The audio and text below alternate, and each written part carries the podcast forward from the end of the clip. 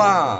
Bom dia e bem-vindos a mais um Spin de Notícias, seu giro diário de informações científicas em escala subatômica. Meu nome é Juliano Froder e hoje, no dia 28 Hermetian do calendário Decatra e dia 13 de agosto do calendário Gregoriano, vamos falar sobre o fungo multiresistente Candida auris. No programa de hoje, nós vamos falar como esse, esse fungo pode estar se tornando tão comum e que um dos motivos pode ser relacionado às mudanças climáticas que, que estamos vendo ao longo do século. Para isso, nós vamos utilizar um artigo publicado ao final de julho de 2019. Speed Notícias.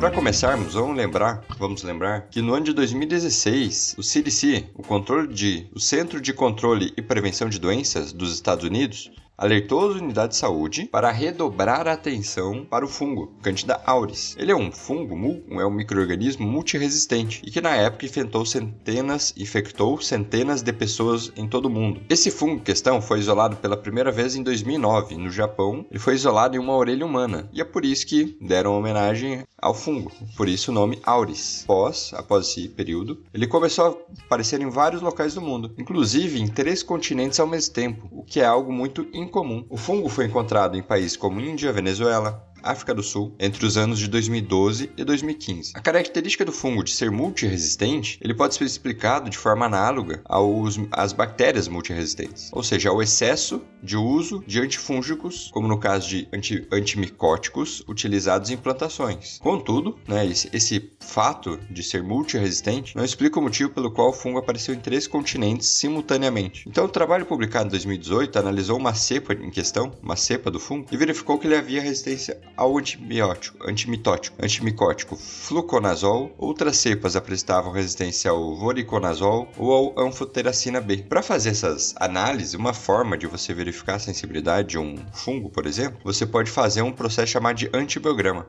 que nada mais é do que colocar esse fungo em uma placa Petri, uma placa de laboratório, junto com o meio de cultura apropriado para aquele fungo ou aquela bactéria. Depois você vai pegar alguns discos, alguns disquinhos de como se fosse papel. Esses disquinhos pequenininhos, deve ter em torno de alguns milímetros, uns 5 milímetros. Eles têm, apresentam uma quantidade, uma concentração de antibiótico ou antimicótico. E essa droga, esse disquinho é colocado em cima da placa, onde os fungos estão. E se eles crescerem em cima do antibiótico, ou se o halo formado pelo crescimento for pequeno, quer dizer que esse fungo, essa bactéria ser, vai ser resistente àquele antibiótico. Então, quanto menor o halo de inibição, maior a resistência àquela droga. Esse é o teste que é feito normalmente em laboratórios para verificar se alguma, algum fungo ou bactéria é resistente. Normalmente, fungos que são patogênicos em humanos constituem apenas uma fração dos fungos totais, que nós temos diversos fungos ambientais. Um dos fatores que nós temos contra esses fungos é uma resistência inata. Nós vamos ter duas ideias para esse caso. Nós vamos ter duas formas de resistência inata, que seria a combinação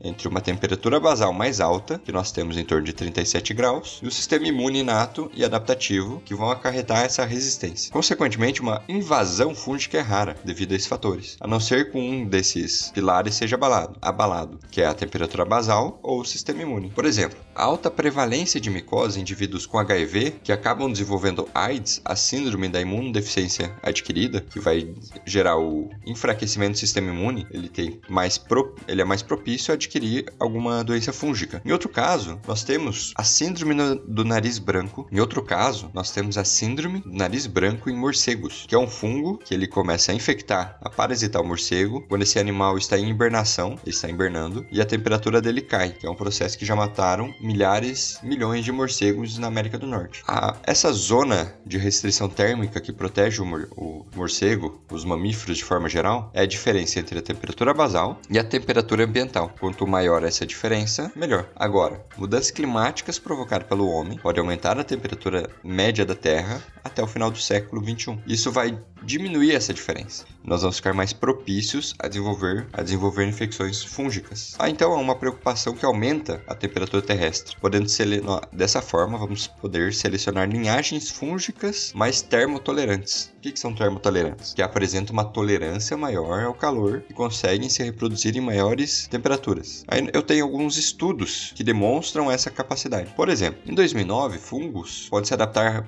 Um trabalho mostrou que fungos pode se adaptar rapidamente para crescer em temperaturas maiores, caracterizando essa, essa seleção termal. Ainda, outro trabalho publicado em 2015 demonstrou uma capacidade adaptativa de fungos em altas temperaturas, o que consiste em uma adaptação pela qual o fungo passou ao final do século XX e início do século XXI. Além disso, outro trabalho também em 2015 demonstrou que espécies de fungos presentes em cidades se tornaram mais termotolerantes, ou seja, elas se adaptaram melhor à temperatura do que quando comparados em partes rurais. Bom, levando em consideração todos esses artigos, um trabalho publicado agora ao final de julho de 2019 levantou a hipótese de que, umas, que, uma, que mudanças climáticas e o aumento médio da temperatura da Terra podem gerar, nova, gerar novas infecções fúngicas. Ainda assim, para que os autores confirmem essa hipótese, foi feito o levantamento filogenético de fungos próximos a Candida auris, ou seja, eles pegaram todas as algumas características genéticas que aproximam de forma, né, que caracterizam os fungos e, fiz, e viram, observaram quais eram os mais próximos a Candida auris. E ainda pegaram esses fungos e avaliaram a suscessibilidade térmica. O que isso quer dizer? Que eles avaliaram se essas bactérias, esses fungos cresciam em algumas temperaturas. Eles avaliaram sete temperaturas, por exemplo. Fizeram o teste com 25 graus, 30 graus, 35 graus. As duas primeiras, basicamente todos as três três primeiras temperaturas, de 25 a 35, praticamente todos os fungos crescem, o que começa a mudar a 37 graus. Quando um fungo consegue sobreviver a 37 graus, ele tem mais a capacidade de infectar nós humanos. Agora, quando chega a 40 e 42 graus, poucos fungos chegam a isso. Um deles é o Candida, é a Candida auris, e é avaliado até 45 graus, que apenas um fungo chegou a essa temperatura. Por outro lado, né, como nós vimos, o Candida auris é capaz de crescer em até 42 graus, quando comparado com outras espécies são, é uma alta temperatura. Contudo, não se sabe se essa característica é nova, ou seja, se ela surgiu recentemente, ou ela, esse fungo sempre teve essa característica. Mas lembrando que lá em 2009, esse fungo foi encontrado em uma orelha humana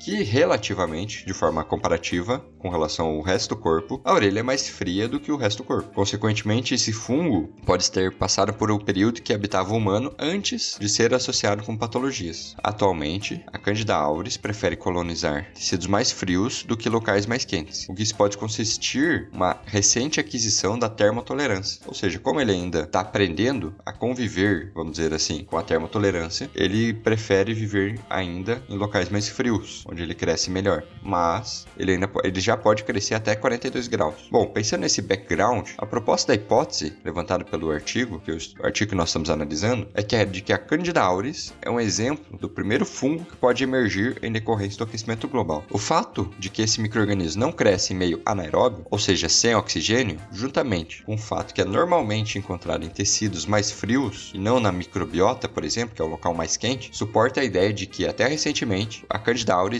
era apenas um fungo ambiental. Agora, como pode ter ocorrido essa transição? Imagina como um fungo que pulou de ser apenas ambiental para se tornar transmissível e patogênico aos humanos. Além disso, ele é multiresistente a drogas. Pensando nisso, uma hipótese foi levantada. Uma hipótese levantada é porque, por meio de aves, pode ocorrer esse processo, pois fungos crescem em temperatura de 40. Esse fungo em questão, o Candida auris, cresce em temperatura de 40 e 42 e consegue infectar, aves. Bom, vou resumir em seguintes cinco pontos. Esses cinco pontos, eles vão fazer um levantamento de como chegou do fungo que vivia em, principalmente no, em um meio ambiente, ele passou a ser patogênico aos humanos. Bom, primeiro, o aquecimento global é responsável por aumentar a temperatura média da, do planeta, que seleciona alguns clados de fungos que se reproduzem em aves e mamíferos. Ou seja, você já estreita aquela temperatura, a questão da temperatura basal. Candida auris existia como um fungo que adquire seus nutrientes de matéria orgânica em decomposição e adquiriu uma termotolerância e uma tolerância salina devido aos efeitos climáticos que afetaram seu ecossistema de origem. Esses fungos termotolerantes podem ter sido transportados por aves, como eu comentei anteriormente, como ele sobrevive até 42 graus, ele cresce, então ele consegue infectar uma ave, por exemplo. E, ele, e por, por esse meio, pelas aves, conseguem atravessar, se espalhar pelo globo até chegar em áreas rurais, onde entram em contato com seres humanos. O quarto ponto é que atividades rurais, como a agricultura, vão propiciar uma oportunidade de transmissão entre espécies de patógenos virulentos, como Candida auris. E por último, devido a essas atividades rurais, a migração para o meio urbano vai ser levado eventualmente e pode chegar até os ambientes hospitalares, que apresentam pessoas com uma imunidade mais debilitada, que como eu comentei, normalmente fungos eles tendem a infectar pessoas, tendem a aparecer em pessoas com mais debilitadas. E pessoas mais debilitadas normalmente estão em hospitais. Bom, independente do C. auris, do Candida auris, é ou não primeiro exemplar de um novo fungo patogênico que está emergindo devido às mudanças climáticas, ou sua origem ocorre por algum outro motivo, ao andar dessa carruagem podemos encontrar novos microrganismos infecciosos devido ao aquecimento global, ou seja, novas bactérias, novos fungos que vão se adaptando. Eles têm uma capacidade maior de adaptação comparada a nós seres humanos, eles vão se adaptando de forma mais rápida e, em consequência, podem quebrar aquela temperatura basal, que, que ela pode crescer em temperatura a 37 graus e acabar nos causando algum alguma doença. Por fim, a maior lição aqui a ser tomada é cada vez mais precisamos monitorar o surgimento de novas doenças, principalmente quando esse microorganismo apresenta uma multiresistência às drogas atuais, o que se torna cada vez mais preocupante. Bom, e por hoje é só, pessoal. Lembre que todos os links comentados estão no post. Deixe lá também seu comentário, elogio, crítica, declaração de amor ou membro predileto. Lembre ainda que esse podcast só é possível acontecer por conta do nosso do seu apoio no patrono do SciCast, tanto no Patreon quanto no Padrim. Um grande abraço e até amanhã!